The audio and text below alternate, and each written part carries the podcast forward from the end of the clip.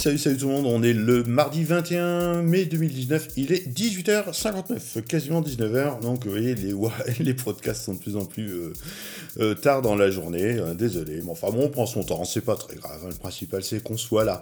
Aujourd'hui, on va parler, parce que c'est l'objet de, de, de, mes recherches actuelles pour mon rôle de formateur, on va parler zoning, wireframe ou mockup. Alors voilà, quels sont les termes qu'il faut utiliser? Donc on va considérer qu'il y a deux étapes fondamentales dans la création d'un site internet ou d'un autre projet, hein, ça peut être aussi une appli. C'est la conception qui est un petit peu la phase de la réflexion et la création qui correspond plus à la phase de, en fait, de l'habillage, hein, le choix des couleurs et tout le truc.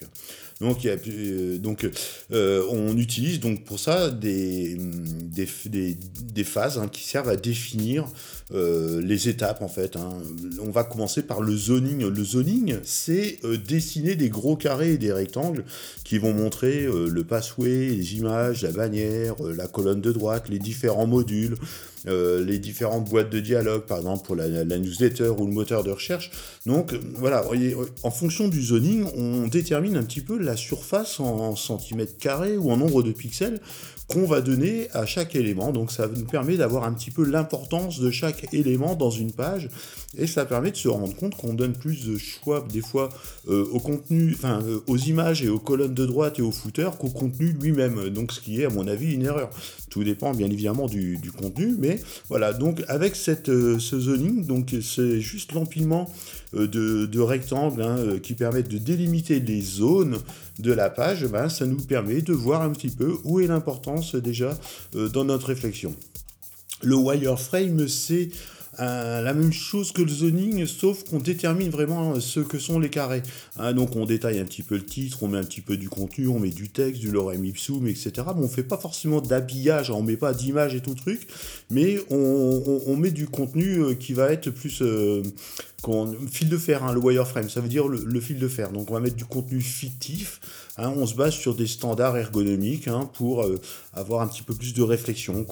Et après, quand le, wireframe est validé, ben, on va passer euh, à la maquette. Alors la maquette qui peut être le mock-up. Donc le mock-up, c'est comme le wireframe, sauf qu'en fait, il y en a plusieurs on mock-up différentes pages. On va faire un mock-up, donc une sorte de wireframe de la page d'accueil, par exemple. Et puis on va euh, mettre euh, une référence de produit et on va mettre un lien sur la référence qui va renvoyer vers l'illustration qui sert de wireframe ou de représentation visuelle de la fiche du produit en lui-même en fait. Vous voyez, on est passé de la page d'accueil à la page produit. Donc dès lors qu'un wireframe est navigable, on parle d'un mock-up parce que là, pour le coup, on a de la navigation HTML qui est euh, réelle entre les différentes pages ou fonctions des pages de notre site internet. Après, on a le prototype. Donc le prototype, là pour le coup, il y a une interaction. Donc là, c'est habillé, on peut faire, non, pas vraiment du CSS, mais on peut déjà déterminer euh, les dégradés, les couleurs, les polices. On peut, euh, dans le prototype, on met aussi les animations euh, des pages. Hein. donc en gros, une, boîte de dialogue. Hein. votre mot de passe a bien été changé. tout ça, on va prototyper toutes ces fenêtres, ces boîtes de dialogue ou ces, ces, boîtes qui servent à interagir avec l'utilisateur dans le prototype. Et une fois que le prototype est validé, ben, le développeur fait son euh, code, l'intégrateur fait son CSS, le graphiste fait l'intégration du CSS, ou ça peut être le développeur aussi, etc. Donc logiquement, hein, le proto est le plus fidèle possible à l'apparence définitive de la page, hein, et on peut créer maintenant plusieurs euh, protos, donc la page d'accueil, la page produit, la page recherche, et les résultats, etc. etc. Voilà pour euh, les différentes explications hein, sur le zoning, le wireframe, le, prototype et le mock-up.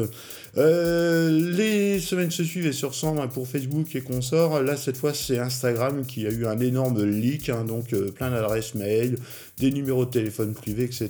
Donc 49 millions de coordonnées d'influenceurs Instagram qui ont été déposées sur un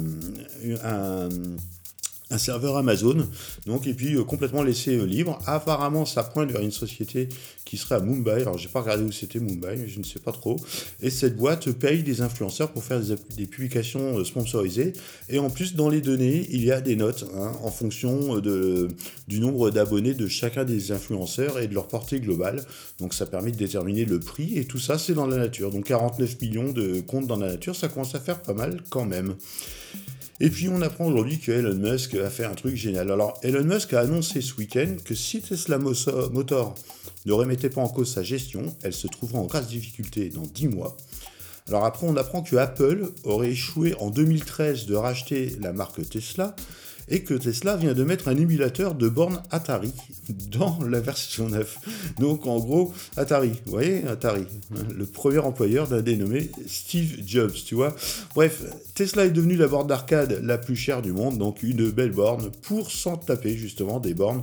Et puis voilà, bon bah écoutez, ça fait plaisir aux passagers qui seront dans les voitures, ils pourront faire joujou, euh, à savoir qu'il y a aussi un émulateur euh, Real Engine, donc à mon avis les jeux seront un peu plus complets par la suite. Voilà donc à mon avis aussi, c'est que je pense personnellement que un jour Tesla va succomber à Apple ou Elon Musk va plutôt se concentrer sur SpaceX que sur Tesla Motors et filer Tesla à Apple. Voilà, c'est le podcast du jour. On est toujours le 21 mai. Il est 19h05. Je serai peut-être pas là ces prochains jours, mais je pense à vous très fort. Si vous avez des commentaires, vous n'hésitez pas. C'est en dessous de l'article. Allez, salut, bossez bien.